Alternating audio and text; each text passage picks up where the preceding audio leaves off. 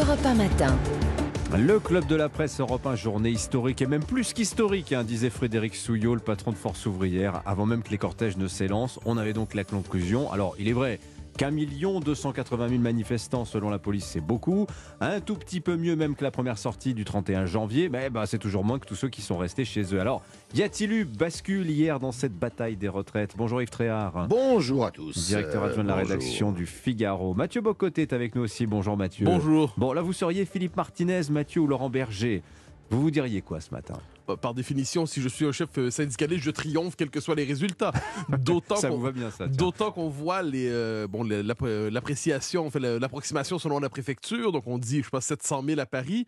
Non, ça c'est la CGT. Euh, non, pardon, oui, la CGT, pardon, la préfecture la dit 80 000. Voilà, c'est ça. Et la, la, CGT dit 800 000, donc à partir, ou 700 000. Donc à partir de là, les, les chiffres ne veulent plus rien dire. Ils relèvent de la pure propagande. Oui. Il n'y a plus moyen de savoir minimalement, avoir une, une appréciation minimalement exacte ou objective. hein. Oui. Les- L'un dirait 70, l'autre 80, l'autre 90. On se dirait, bon, on est dans les mêmes eaux. Mais si, si vous me dites 70 et l'autre dit après, près d'un million, Hmm. moi je vous dis 4 millions. Et ça veut plus. Donc, ça, en tant que tel, il y a un problème dans la capacité d'évaluation de la mobilisation. Oui.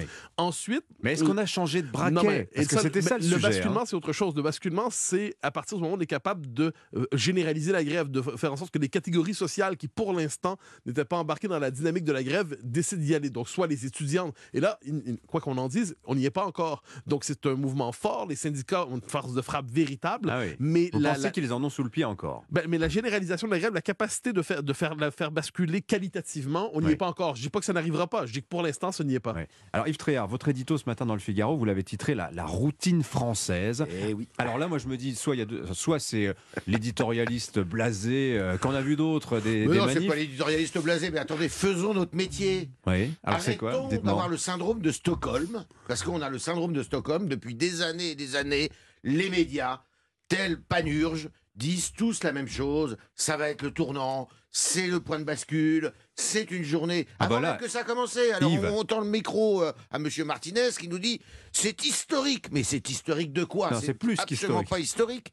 C'est la euh, grévitude comme d'habitude, c'est la manifestation comme d'habitude. Dès qu'il y a une réforme des retraites dans ce pays, ou une autre réforme sociale d'ailleurs, qui, s'impose, qui s'impose arithmétiquement, elle s'impose, eh bien vous avez une résistance avec toujours les mêmes cortèges de euh, manifestants affidés. Donc c'est la, défaite, voilà. la défaite syndicale qui se Mais profile. évidemment, c'est la défaite syndicale qui se profile. Mais disons-le, a- arrêtons de servir la soupe Oui. à un cortège euh, de syndicalistes qui, de toute manière, Oui. ont une représentativité dans ce pays qui est extrêmement faible. Mais, Mais- attendez, vous diriez pas comme Macron, il faut pas trop humilier les syndicats comme il faut pas trop humilier évidemment, la il est dans son rôle, Macron. Oui. Il ne va pas dire ça, il ne va pas dire la même chose que moi. Mais Oui. moi, je peux, j'ai la liberté de le dire. Oui, mais alors, le- la force des syndicats en France n'est pas d'être représentatif. euh, Une force de représentativité, c'est une Je capacité, bien que minoritaire, d'être capable de paralyser le pays. Et de ce point de vue, et ils ont la résolution, ils ont eu déjà euh, dans l'histoire la résolution, donc même s'ils sont minoritaires, ça ne les décourage pas,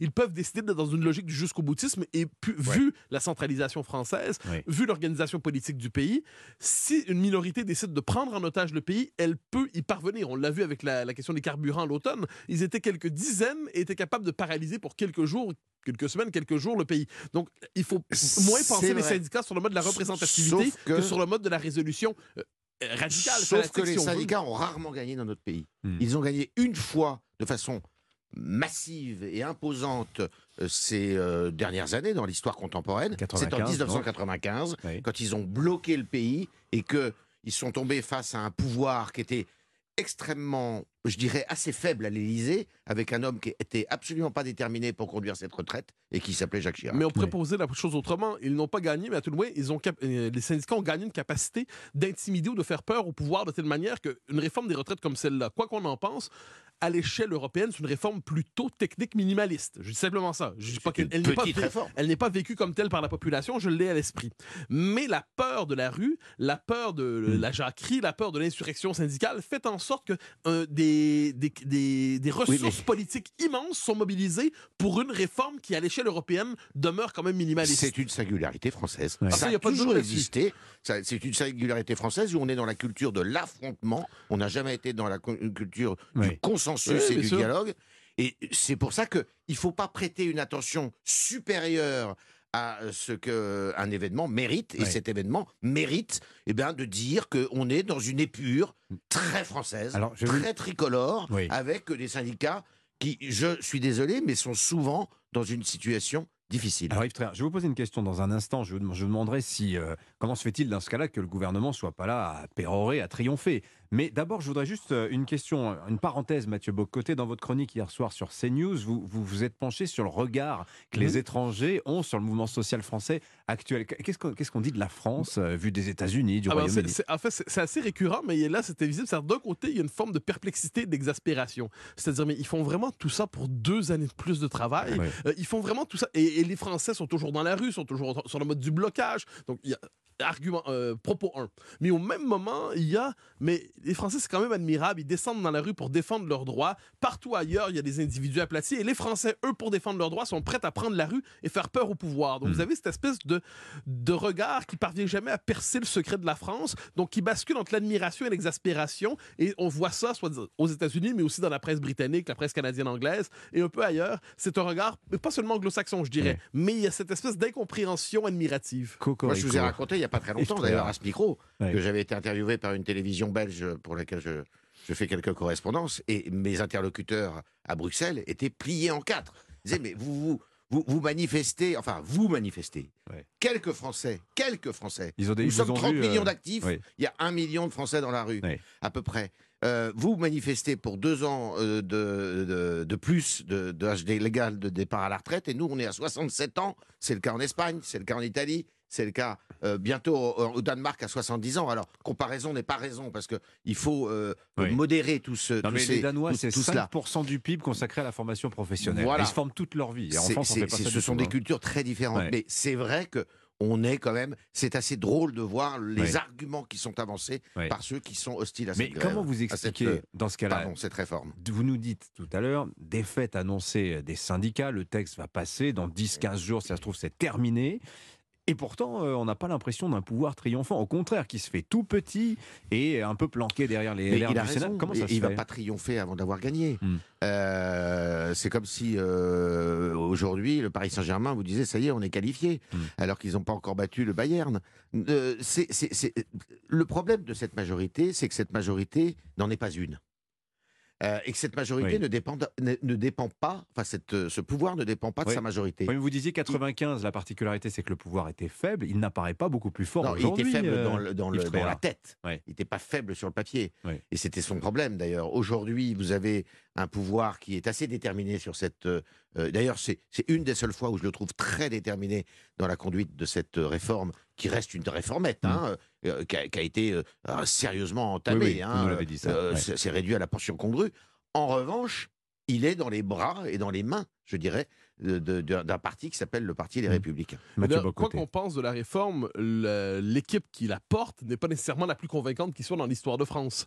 Je veux dire, de, de Mme Berger à M. Dussopt, à Madame, on pourrait, des gens qui sont de qualité, j'en doute pas un instant, mais Hmm. disons que leur capacité à inspirer, le basculement d'un registre argumentatif à l'autre, euh, quand M. Véran nous dit, et ça, ça m'a frappé, euh, s'il y a le blocage, eh bien, ça va augmenter, les- ça, ça- ça va contribuer au dérèglement climatique. Oui. Non, mais quand on est devant un tel type d'argument, l'hilarité est la seule Ouais. réponse, et même les, moi, je, je l'ai constaté souvent dans des conversations plus pri- privées, des partisans de la réforme n'osent le dire très fort pour une raison simple, ils ne veulent pas être solidaires Hmm. de ce gouvernement. Tiens, justement, vous parlez d'hilarité provoquée par les propos d'Olivier Véran et le double bras d'honneur d'Éric Dupont-Moretti. Qu'est-ce qu'on en dit ce matin, Mathieu Bocoté Je- hier? a- alors, il y a deux choses. D'un côté, il y a effectivement un climat à l'Assemblée nationale en ce moment de brutalité, il y a une forme de dégradation des mœurs parlementaires, nous le savons, et de ce point de vue, c'est condamnable.